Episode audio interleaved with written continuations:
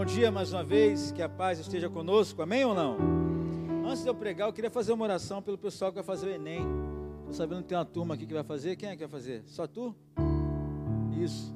Vamos orar por essa turma, gente? Mais alguém vai fazer o Enem aí embaixo? Não? Hã? Amém. Vamos orar por essa turma também de baixo.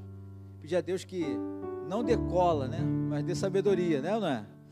Porque tem, ainda bem que eles não são assim, mas tem gente que fala assim: não, vamos orar o Espírito Santo para me ajudar a responder as questões. Aí vai dar ruim, né? Então, se estudou, vai, Deus vai dar tranquilidade. Se puder vir aqui o pessoal que vai fazer o Enem, vamos orar por eles. Eu quero, pode ser aqui em cima mesmo, não tem problema.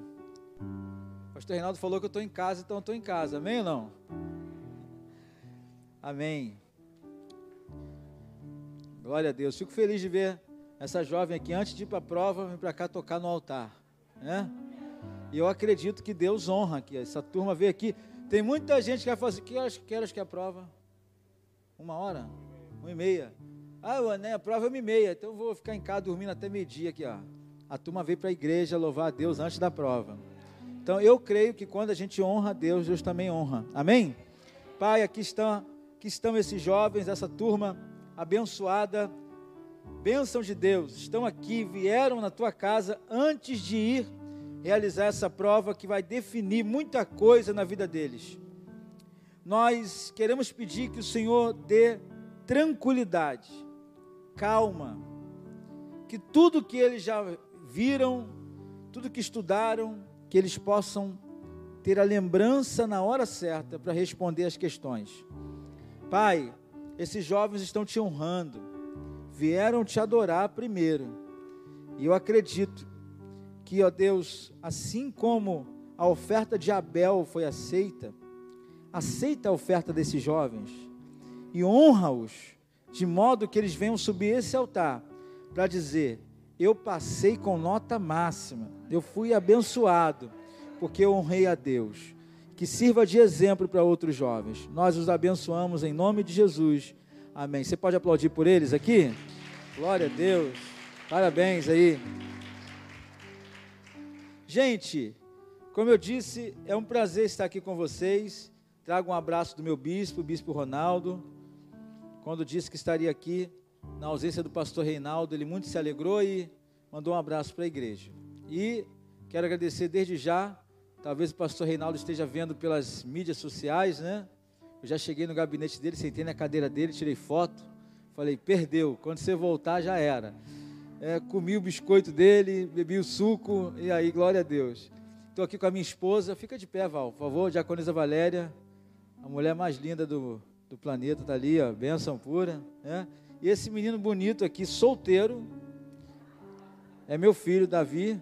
Fica de pé, Davi, para o pessoal te conhecer também. Maravilha, está comendo fermento, né? Nem adianta, jovem, tentar alguma coisa se não for crente, né? Porque ele é crente, graças a Deus. Bem, vamos à palavra do Senhor? Quantos aqui vieram para ouvir uma palavra de Deus? Também. Amém. Efésios capítulo 3, verso 20, por favor. O pessoal da mídia me perguntou qual é o tema. Aí, aqui o pessoal é muito organizado, graças a Deus, uma igreja abençoada. E aí eu passei para eles que a gente vai falar hoje pela manhã, em alguns minutos, sobre o Deus. Eu botei um Deus, mas o artigo está errado, né? Eu botei artigo indefinido, mas vamos mudar o artigo: é o Deus que faz milagres surpreendentes. Só duas pessoas concordaram comigo. Vou falar de novo. Ó, dá uma olhadinha para o lado aí. Gente, eu sou um pouco brincalhão. Vocês vão, quem não me conhece, vão, né? Mas olha para esse irmão, mesmo à distância, se você estiver, fala assim: Vê se tem algum Lázaro morto há quatro dias. Se tiver, ressuscita ele agora aí pelo poder da palavra. Porque eu acredito que quando você sai da sua casa para vir aqui, é porque você está cheio de vontade de adorar a Deus. É ou não é? Então, se tiver alguém do teu lado morto, igual Lázaro, ressuscita ele. Nome de Jesus. E outra coisa, pastor Reinaldo me contou que essa igreja é pentecostal. É ou não é? A gente não fica no extremismo pentecostalês, mas nós somos pentecostal. Eu não sei você, eu gosto dar glória, eu gosto dar aleluia, eu gosto. Alguém mais gosta? Então, beleza. Se você estiver sentado lá de alguém que não gosta, diga assim: Ih, vai ter que tapar o ouvido que eu vou dar glória. Então, eu vou falar de novo o tema. Vou fingir que eu não falei, vou falar de novo. Eu vim aqui pregar sobre o Deus que faz milagres surpreendentes. Isso. Ô, glória! Efésios 3:20 diz assim: Ora, aquele que é poderoso para fazer infinitamente mais do, do que tudo quanto pedimos ou pensamos, conforme o seu poder que opera em nós. Versículo 21. A ele seja a glória na igreja em, em Cristo Jesus por todas as gerações, para todos sempre que a igreja diga amém. Pai, fala conosco.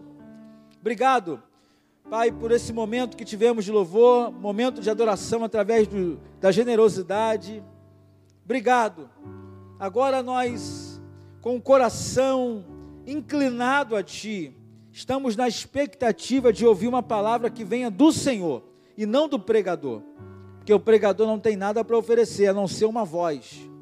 Então, fique à vontade para falar com a gente, para nos abençoar, para cuidar de nós para derramar algo, uma palavra sobre nós hoje, que vai direcionar nossa manhã, o nosso dia e nos impulsionar a voltar à noite, para vivermos a melhor semana da nossa história. Em nome de Jesus, eu te peço, como de costume, que todo levante do inimigo, toda seta, todo ataque, toda perturbação da mente, alienação da mente, que se instala na vida dos meus irmãos, seja quebrado agora pelo poder do nome de Jesus Cristo. Que a palavra caia em nossos corações, como esteja caindo em boa terra. Oramos no nome de Jesus, que a igreja diga amém. Você pode aplaudir o Senhor mais uma vez?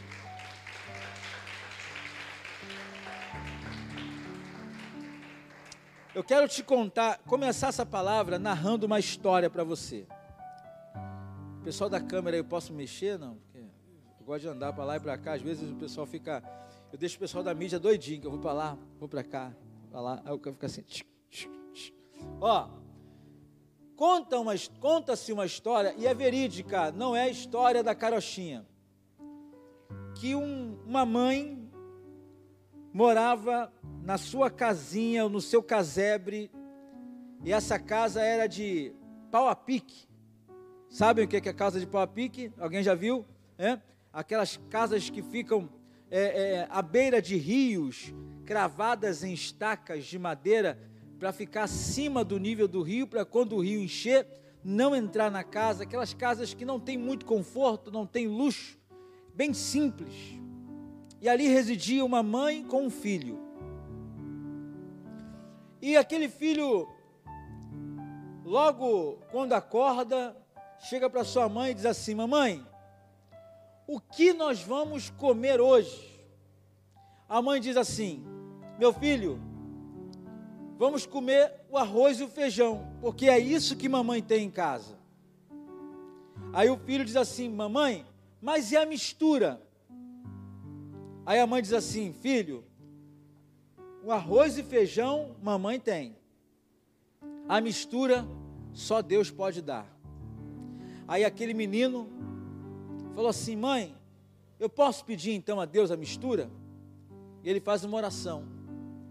Naquele cômodo, não tinha sala, era tudo junto, pequeno. E ele ora a Deus dizendo: Papai do céu, mamãe disse que tem a mistura, ou melhor, que tem o arroz e o feijão. E eu te agradeço por isso. Mas eu queria tanto comer uma mistura.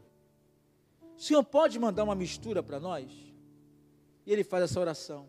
A mãe, em prantos, não deu uma palavra. Passou um tempo, e daqui a pouco se ouve um barulho estrondoso sobre os telhados daquela casa.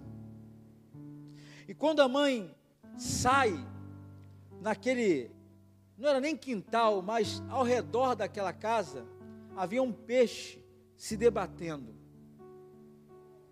E a mãe pega aquele peixe e leva para casa. E o filho, mamãe, olha aí, Deus mandou a mistura.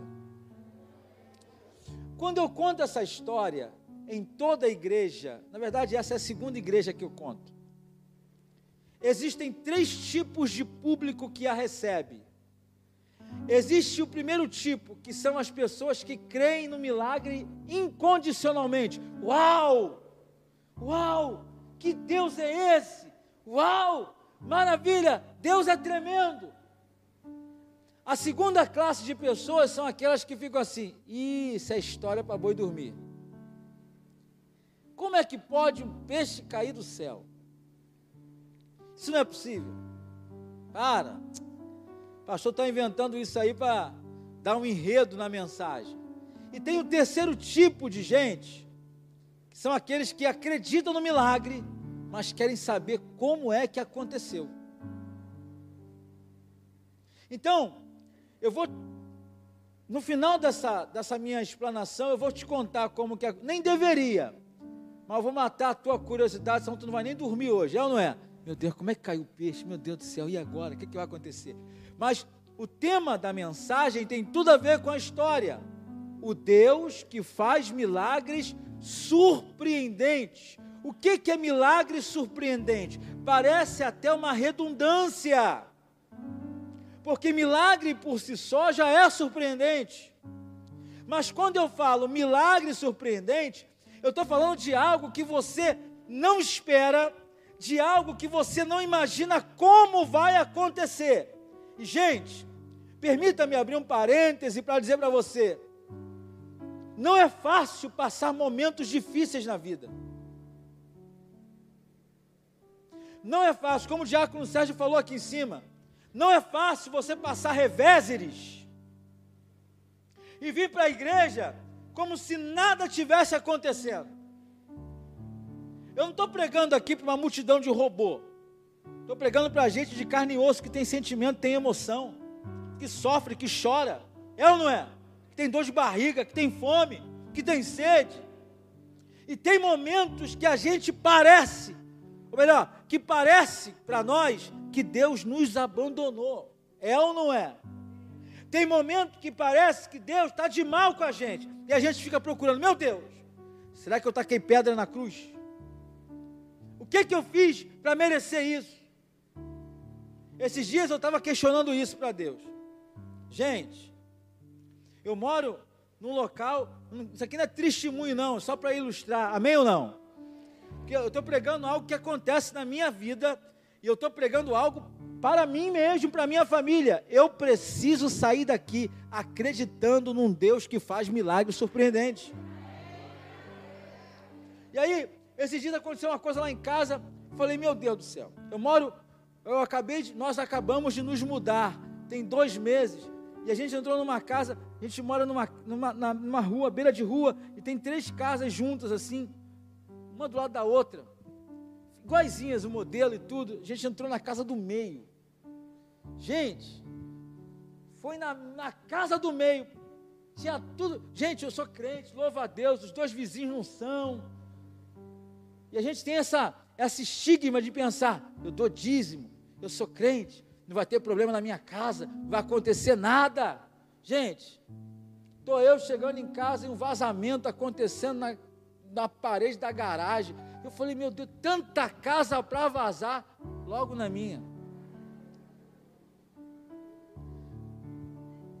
Há cerca de um tempo eu notei uns farelinhos caindo em cima da pia da casa. E eu comentei com a minha esposa, falei, Val, acho que tem cupim aqui. Irmãos, eu me mudei. Tem dois meses que nós nos mudamos. Os móveis têm quatro meses de planejado, a gente fez um móvel planejado, botou quatro meses o móvel. Aí eu estou notando aquele farelinho na pia. Eu falei assim, Val, tem cupim. Ela, não. Deve ser o menino que deixou sujeira atrás do móvel, deve ter caído. Tá bom. Num outro dia, quando eu acordo de manhã, tem uma ninhada de cupim em cima da pia andando. Eu falei, Satanás está repreendido. Eu falei, aí eu botei a mão na cabeça, falei, Jesus, tem a casa da esquerda, tem a da direita, não são crentes. logo na minha. E a gente começa, às vezes, a entrar em parafuso. Tipo, sou fiel, louvo a Deus, caminho na casa de Deus, abro mão de tanta coisa. Por que, que Deus permite essas coisas na nossa vida? E eu vou repetir: às vezes nós somos pegos pela nossa humanidade. Gente, nós não estamos proibidos de sermos humanos. Quando Davi volta da incursão de guerra, lá em 1 de Crônicas 20, se eu não me engano, ele chega na sua terra natal, e quando ele vê Ziclag totalmente destruída pelos inimigos, o texto diz que ele chora tanto que ele perde as forças. Mas sabe o que me chama a atenção na história de Davi? É que ele vive um tempo de tristeza devido à situação, mas ele não vive uma vida de tristeza. Ele vive um tempo chorando por causa do que aconteceu com a sua cidade. A, Bíblia diz que os inimigos levaram as suas esposas e seus filhos. E ele vive um tempo de tristeza, mas ele não vive uma vida de tristeza. O texto vai dizer que logo depois ele troca a veste, recobra o ânimo e vai partir para cima do inimigo para ter vitória. O que eu venho dizer para você aqui é o seguinte: as vicissitudes da vida, as dificuldades que nós ultrapassamos, passamos, melhor, as lutas que advêm sobre nós, nos tiram ânimo às vezes, nos tiram alegria, nos tiram humor, mas em nome de Jesus, nós não podemos perder a fé. E o que a gente veio pregar aqui hoje é justamente isso, uma palavra de fé, para a gente sair daqui acreditando que ainda que as situações ocorressem ou ocorrem conosco, servos de Deus, se estão ocorrendo conosco, é porque Deus vai realizar em breve um milagre surpreendente. Eu acredito nisso de verdade. Tem momentos que a gente não acredita. E é por isso que é importante, e aí eu quero endossar as palavras do Diácono Sérgio. É importante você estar aqui. Não, vou ficar em casa, em casa, tá? Se você tem, tem, tem é, é, realmente um impedimento de estar aqui, mas por que, que é importante estar aqui? Porque aqui, irmão, a sogra não chega. Nada contra a sogra. Amo a sogra da minha esposa, gente boa demais. Brincadeira, ontem eu dormi na casa da minha sogra e acordei vivo, graças a Deus. Ó, Presta atenção, em casa, você está lá, daqui a pouco toca o telefone. Daqui a pouco o vizinho bota o proibidão. Daqui a pouco o, o filho começa a gritar. Aí chegam os parentes que você não estava esperando. Aí o cachorro late. Meu irmão, não é a mesma sintonia, não é a mesma conectividade. Quando você entra aqui nesse ambiente, é um negócio. A gente sabe que Deus não habita em templos feitos por mão de homens, nós somos a habitação de Deus. A gente sabe de tudo isso. Amém ou não amém? Mas aqui tem uma atmosfera maravilhosa. A gente se reúne para adorar a Deus. E Deus diz a Bíblia, Salmo 133, ali Ele ordena a sua bênção. Então, irmãos, vem para cá. Eu sempre falo na minha igreja, tá com medo, bota macacão, capacete, colete, luva, bota, mas vem. Ninguém vai rir de você se você usar macacão nuclear, mas vem. É ou não é? Então, vamos voltar aqui para o texto que eu prometi ao pastor Reinaldo que eu não ia passar da hora. Vou te contar no final essa história do peixe. Mas antes, olha para o teu irmão e diga assim: você pode até viver a sua humanidade. Está fraco, diga mais forte que ele precisa ouvir isso. Diga assim: você pode até viver a sua humanidade. Mas, mas diga assim: mas não deixe que a sua humanidade roube a sua fé. E aí, vamos lá. Eu estou pregando sobre um Deus, nós lemos Efésios 3, que é poderoso para fazer Paulo vai dizer: é um Deus que é poderoso para fazer.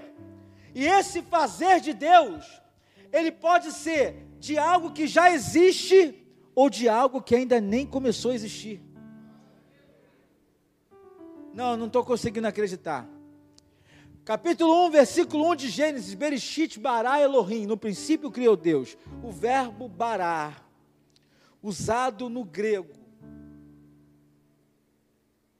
ou melhor, no hebraico, para esse texto, Bereshit bará, o verbo bará é criar no hebraico. O verbo bará é utilizado apenas na seguinte situação: quando Deus vai criar algo do nada. No princípio criou Deus os céus e a terra. Criou de quê? Criou. Ah, pastor, esse texto é muito superficial. Vou te dar outro. Alguém conhece a história de José do Egito? Sim ou não? O, qual foi o cargo que ele ocupou no final da sua odisseia? Da tribulação, cisterna, vendido como escravo, cadeia, perseguido pela mulher do chefe, ultrajado, esquecido, mas no final ele ocupa um cargo. Qual foi o cargo? Por gentileza, eu quero incitar você a chegar em casa e procurar na egiptologia, na história do Egito, se existiu ou existe cargo de governador. Você não pegou ainda não, né? O que eu estou querendo te falar é o seguinte: que quando Deus quer te abençoar, Ele cria algo que não existe para te dar. Deus criou um cargo de governador só para colocar José. Que cargo é esse? Não interessa, Deus acabou de criar e se Deus criou é para te abençoar. Eu, eu vim aqui profetizar para quem acredita no Deus que é poderoso para fazer do nada ou no Deus que é poderoso para fazer de algo já pronto. Eu vim aqui profetizar para quem acredita que Deus pode criar uma vaga nova naquele emprego que você quer, só para te colocar naquela empresa. Oh, peraí, peraí, eu não estou pregando aqui uma palavra triunfalista, que só diz que Deus dá, dá, dá, dá, e se você não recebe, você está em pecado. Não, eu estou pregando uma palavra sobre um Deus na qual os seus servos estão aqui adorando a Ele, não por aquilo que Ele pode e vai dar, mas adorando por quem Ele é. Eu vim aqui adorar por quem Ele é. Ele é o meu Deus, Ele é o meu Senhor. Eu vou perguntar à igreja também: Ele é o teu Deus, Ele é o teu Senhor, Ele te redimiu. Gente, se Deus não nos der mais nada, nosso nome está escrito no livro da vida do Cordeiro. Oh glória! Eu vou te dar três textos bíblicos para a gente poder entender um pouquinho sobre esse Deus que faz milagres surpreendentes. Primeiro, Êxodo capítulo 16, versículo 3 e 4. Bota aí. Gostei daquela foto ali, ficou bonita, hein? Uau, o pessoal aqui é bom. Êxodo 16, 3. Vai botar lá para gente? Diz assim: Disseram-lhe os filhos de Israel: Quem nos dera tivéssemos morrido pela mão do Senhor na terra do Egito, quando estávamos sentados juntos às panelas de carne e comíamos pão a fartar. Pois nos trouxeste a este deserto para matar de fome toda essa multidão. Olha para mim, já vou ler o 4. Só para te situar, você que está em casa, inclusive. Esse texto fala da passagem do povo de Israel para a terra prometida. Olha para o teu irmão e diga assim: antes de chegar na terra prometida, você vai ter que passar pelo deserto. olha aqui, você vai vir à noite? Vou pregar sobre deserto de noite. Ó, maravilhoso. Você vai ver que deserto não é o que você pensa que é.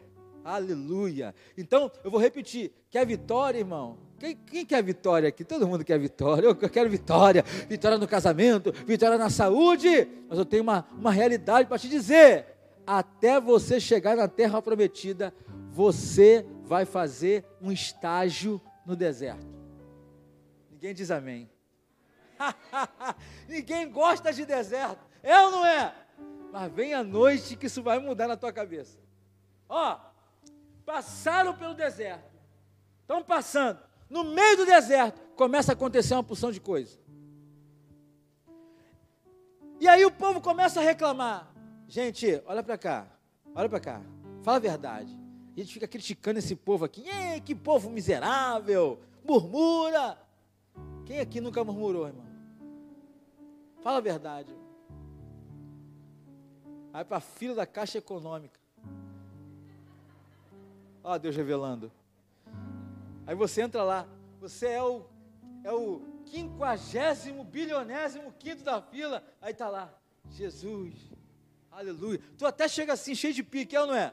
Adorando, Senhor, obrigado. Vou pegar meu auxílio. Glória a Deus. Aposentadoria. Aleluia. Aí passa uma hora. Passa duas horas. Aleluia. Já começa a, a ficar mais fraco. É ou não é? Ô, estou falando a verdade. Quem aqui nunca murmurou? Eu não estou pregando que você tem que murmurar. Mas eu fui ensinado. Presta atenção. Não estou fazendo apologia à murmuração. Amém ou não amém? Até porque Deus detesta murmuradores. Mas não estou falando de um tipo de, de murmuração assim. Entenda, você chegou, estava vindo para a igreja. Igual uma vez, fui comprar sorvete para agradar a família. Aí estou andando, é, desapercebido, desligadão. Aí dele uma topada na pedra, irmão. Aí você acha que eu falei assim, oh Jesus, louvado seja o teu nome, aleluia. Eu falei em línguas estranhas, aleluia, oh que topada abençoada, louvado seja Deus, arrancou o tampão do meu dedo, minha unha está pendurada, Senhor, muito obrigado, minha unha está pendurada. Nós fomos às vezes doutrinados a fazer isso, não é? Né? Porque a gente lê aquele versículo, por tudo dai graças, tal, a gente dá uma topada, mas não é assim, a gente às vezes reclama, Senhor, o que é ou não é? Às vezes a gente não, não xinga palavrão, mas a gente amaldiçoa a pedra, quem é, a geração dela, enfim. Deus não vai nos condenar por isso. O que eu quero pontuar aqui é gente que vive reclamando de tudo. Se está sol, reclama. Nossa, que sol ruim! Aí chove. Misericórdia, chuva. Detesto chuva. Abre a geladeira, tem frango. Nossa, frango de novo. Aí come carne. Nossa, comi carne dois dias e meio dessa semana. Que luta comer carne. Reclama de tudo. Nunca nada tá bom. Tá tudo ruim. Sabe? Passa até aqueles Smurf zangado. Reclama, reclama. O que Deus está condenando aqui é do povo que não acreditava que ainda que eles estivessem no deserto, Deus estava com eles. Está entendendo, amém ou não? E esse povo começou a murmurar. E Deus, irmãos, a murmuração dessa, desse, desse povo aqui levou-os a ficar 40 anos no deserto. O tempo que eles podiam passar, ou deveriam passar, eram 40 dias. Quantos dias? Mutou-se para 40 anos por causa da murmuração. Eu aprendi uma definição de murmuração muito legal. Murmuração é a convicção de que tudo que está acontecendo com você não tem a permissão de Deus. Isso é murmuração. Porque se você acreditar que Deus está no comando da sua vida, pode o vento contrário soprar, pode o deserto passar, mas você sabe quem está com você e o que Ele é poderoso para fazer infinitamente mais. E o povo reclamando: ah, senhor, cheio de fome, lá no Egito. Tem gente que prefere comer carne do Egito do que comer caviar no céu. Ah, lá no Egito tinha carne, as panelas de carne, e nós estamos aqui nesse deserto, passando fome. Aí, versículo 5, 4. Então disse o Senhor a. Me ajuda a pregar. Então disse o Senhor a. Olha para mim. A Bíblia é um livro de detalhes. Você tem que prestar atenção quando você lê. Quem é que estava murmurando. Versículo 3, bota de novo lá para mim, por favor. Leia lá em cima. E os filhos, olha para cá. Quem é que estava murmurando? Deus se dirige a quem? Uau! Então eu aprendo aqui que se você é murmurador, não conte com o auxílio de Deus. Deus não vai falar com quem é murmurador. Olha para o teu irmão e diga assim: Ó, oh, se eu fosse você, eu não murmurava. Mas deixa eu dizer uma coisa aqui: eu vim aqui pregar para Moisés aqui nessa manhã. Amém ou não? Você, você, ó, você pode não acreditar, mas eu vim aqui profetizar. Você é o Moisés da sua casa. Deus vai usar você para libertar gente no seu trabalho, para libertar gente na sua faculdade. Eu estou profetizando para quem recebe. Deus vai usar você para libertar gente na tua família. Deus vai usar você. Você é o Moisés que Deus quer falar nessa manhã. Aí Deus se dirige a Moisés e fala o que é com Moisés? Versículo 4. Então disse o Senhor a Moisés: Você não é multidão, amém? Eu estou pregando para quem não é multidão, porque multidão não interage, multidão não serve, multidão não participa, multidão não tem responsabilidade. Eu vim aqui pregar para discípulo, para Moisés. Moisés tem responsabilidade, Moisés tem compromisso, Moisés ama servir. Não importa onde coloca Moisés para servir, se é no departamento infantil, se é na portaria, se é na cantina. O importante para Moisés é fazer a obra de Deus, não importa o local, não importa a chamada, o importante é ser chamado por Ele para servir. Oh glória! Vira para esse irmão e diga assim: Você não é multidão. Se disser amém é porque está dando certo. Ó, aí Deus disse: Então disse o Senhor a Moisés: Eis que vos farei chover do céu. Olha para cá. Choveu o quê? Oh, peraí, peraí, peraí. Alguém já viu aqui chover pão do céu? Quando você, quando você ouve a palavra chover, o que vem em sua mente? Vem o quê? E o que que Deus falou que ia chover? Isso é milagre surpreendente ou não é? Está começando a entender a mensagem agora? Eu estou pregando sobre um Deus que é capaz de mudar o sentido original das coisas só para dizer para você que não foi o padeiro da padaria do Caxambi que fez. Mas chuva, todo mundo diz que é água, mas Deus diz: não, comigo é milagre e é pão. Ou seja, eu vim aqui profetizar que Deus vai, oh glória a Deus, eu vim aqui dizer, estou até arrepiado, Deus vai fazer vindo do alto aquilo que você precisa. Eu estou pregando para quem acredita. Porque escuta só, a necessidade deles era pão, mas se fosse o pneu do carro, e quebrou o pneu das carroças. Eu acredito num Deus que tem o poder de fazer o pneu descer do céu. Mas o que esse texto quer dizer para nós é que o que você precisa não vai vir da onde você espera, mas vai vir da provisão do Deus que faz milagres surpreendentes. Gente, peraí, peraí, eu estou pregando para essa igreja, para quem está acreditando no que eu estou falando, em nome de Jesus. Vamos para outro texto. Vamos para outro texto. Vamos para outro texto. Ah, deixa eu botar aqui. João capítulo 5. Tem alguém comigo ainda aí? Amém ou não? Eu vou ler só esses dois textos. João capítulo 5, verso 5 em diante. Vou te situar. O paralítico do tanque de Betesda. Estava ali um homem enfermo havia 38 anos. Quantos anos? 38. O cabra estava enfermo. O texto dá a entender que ele estava ali naquele poço há 38 anos. Alguns teólogos dizem que ele tinha 38 anos, aquela enfermidade, e outros dizem que ele estava com aquela enfermidade há 38 anos e estava no poço. Eu prefiro crer que ele estava ali há 38 anos enfermo, tentando cair no tanque. Você conhece a história?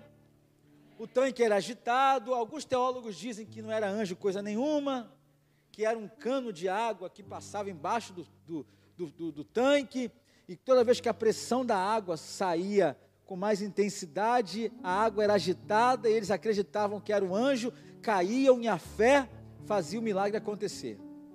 Mas não vou entrar no viés teológico se era anjo ou se não era.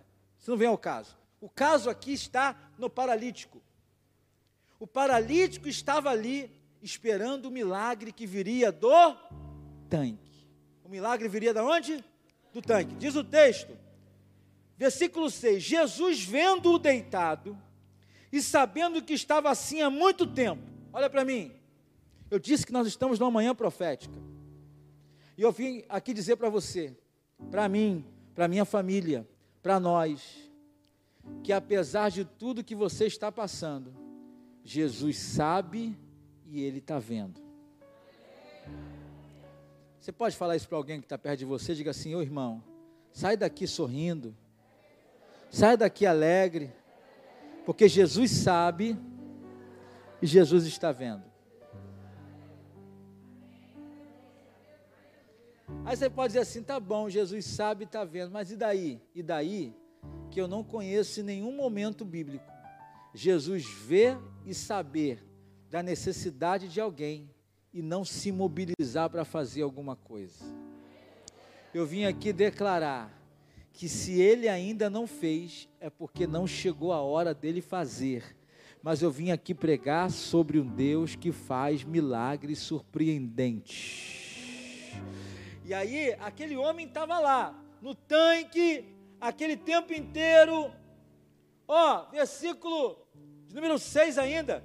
Jesus, vendo-o deitado e sabendo que estava assim há muito tempo, perguntou-lhe: Queres ser curado? Gente, parece uma pergunta boba, sim ou não? Espera aí, o cara estava ali, à beira do tanque. O tanque era conhecido como o tanque da cura. Se não me engano, Betesda significa casa de misericórdia. Aquele tanque era conhecido como tanque da cura. O cara estava ali, o homem estava ali, esperando a cura. E Jesus chega para ele e fala assim: Ops, beleza? Quer ser curado? Se é um jovem, um adolescente, assim, ah, Jesus, está de brincadeira, estou aqui brincando. Mas por que, que Jesus faz uma pergunta aparentemente boba? E aí, eu, uma vez eu questionei isso, porque existem várias perguntas que Jesus faz, como fez para o cego Batimeu. Que queres que eu te faça? Chega para o paralítico do tanque de Betesda. Queres ser curado? Eu entendo que Jesus faz essas perguntas porque Ele quer saber se nós estamos realmente focados naquilo que precisamos. Porque às vezes a gente nem sabe o que quer direito. É ou não é? Está uma confusão. A gente não sabe, a gente está dando tiro para tudo quanto é lado. Eu vim aqui dizer uma coisa para você: derrube um gigante a cada dia. Tem alguém me entendendo?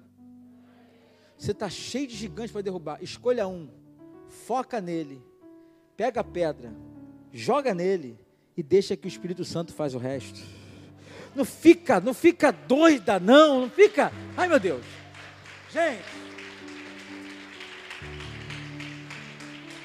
Isso acontece com a gente. Já passei essa fase. Minha esposa está aqui de prova.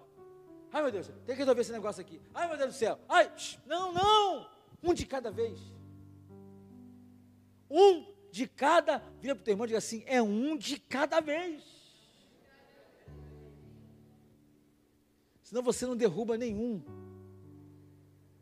Quer ser curado? Aí, olha o que, Jesus fez. Tem um livro chamado Jesus, o maior psicólogo que já existiu. Por quê? Por causa disso aqui também. O homem vai desabafar com Jesus. Jesus, você não está entendendo, Jesus? A pergunta foi: quer ou não quer? Qual era a resposta óbvia? Sim ou não? É ou não é? Olha a resposta dele. Senhor, não tem ninguém que me ponha no tanque quando a água é agitada, pois enquanto eu vou, desce outra antes de mim. Não teve nada a ver com a pergunta. Às vezes, o problema está nos deixando tão desbaratinado que nós não conseguimos nem entender o que Jesus está falando.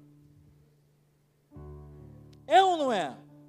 Às vezes, Jesus já respondeu. Irmãos, eu tirei a semana de férias com eles. Fui para casa de um casal de amigos. Eu estou pregando aquilo que a gente vive de verdade. Tem momentos da vida que a gente está tão desbaratinado que a gente não consegue perceber o que Deus fala. Às vezes, Deus usou já até alguém da tua família para falar contigo e você está tão doido. É por isso que você e eu temos que desacelerar às vezes, sair de cena. Eu estava sentado num lugar essa semana, lendo um texto, para mandar num grupo que eu tenho de mensagem, até uma irmã aqui que recebe, e eu falava com os irmãos isso. O texto lá de Crônicas diz que Davi, Deus deu paz a Davi contra os seus inimigos. Aí eu parei e falei assim: Uau, o negócio parece tão óbvio. Minha esposa tinha falado comigo. Não entendi, pastor. Eu pensei assim: Deus falou comigo naquela hora, através desse versículo. Ora, se Davi vivia em guerra com os inimigos, com os sírios, com os filisteus, é porque Deus estava permitindo. E se Deus estava permitindo, é porque Deus havia de cumprir um propósito, o nome dele seria glorificado, porque a partir do momento que Deus não quiser permitir que nenhum inimigo se levante, ele vai dar paz absoluta. Eu falei, uau! E eu falei com a minha esposa, eu falei, filha, vamos louvar a Deus pelo cupim. Vamos louvar a Deus pelo vazamento da garagem. Porque se Deus ainda não deu paz, é porque algum milagre surpreendente Ele vai realizar. Eu estou pregando para quem está comigo nisso, não? Amém ou não? Aí Jesus diz assim: olha que Jesus é demais. Eu estou terminando. Eu tenho que contar o final da história. Estou ali no relógio. Ó, Jesus olhou e falou assim: Tá bom, já entendi. Gente, eu vim aqui dizer que até quando você chora, Jesus te entende. Até quando você não tem palavra, eu falo coisa com coisa, Jesus está te entendendo. Eu vim aqui dizer para algumas pessoas que estão aflitas de alma e de coração: Jesus está te entendendo. Você vê que o, o, o, paralítico do tanque não falou coisa, só desabafou, desabafou. Ai, estou desabafando. Levanta-te, toma a tua cama e anda. Eu vim aqui dizer que Jesus vai liberar uma palavra que vai de encontro à sua necessidade. Eu vim aqui pregar sobre um Deus que é poderoso para fazer infinitamente mais do que pedimos ou pensamos. Eu vim aqui pregar sobre um Deus que, quando você pensa em receber uma medida, Deus vai te dar uma medida recalcada, sacudida e transbordante. Eu vim aqui pregar sobre um Deus que tem todo o controle na mão, no Deus que tem todo o poder para liberar uma palavra ainda nessa manhã e fazer aquela porta se abrir, aquele filho voltar, aquele casamento ser reestruturado, aquela enfermidade ser radicalmente curada. Eu vim aqui pregar sobre próprio Jesus que tem o poder de manar água da rocha no deserto. Eu vim, eu vim aqui pregar sobre um Deus que tem o poder de criar uma vaga. Eu vim aqui pregar sobre um Deus que tem o poder de trazer uma resposta, mesmo quando você não soube fazer a pergunta. Eu vim falar sobre esse Deus que faz milagres surpreendentes.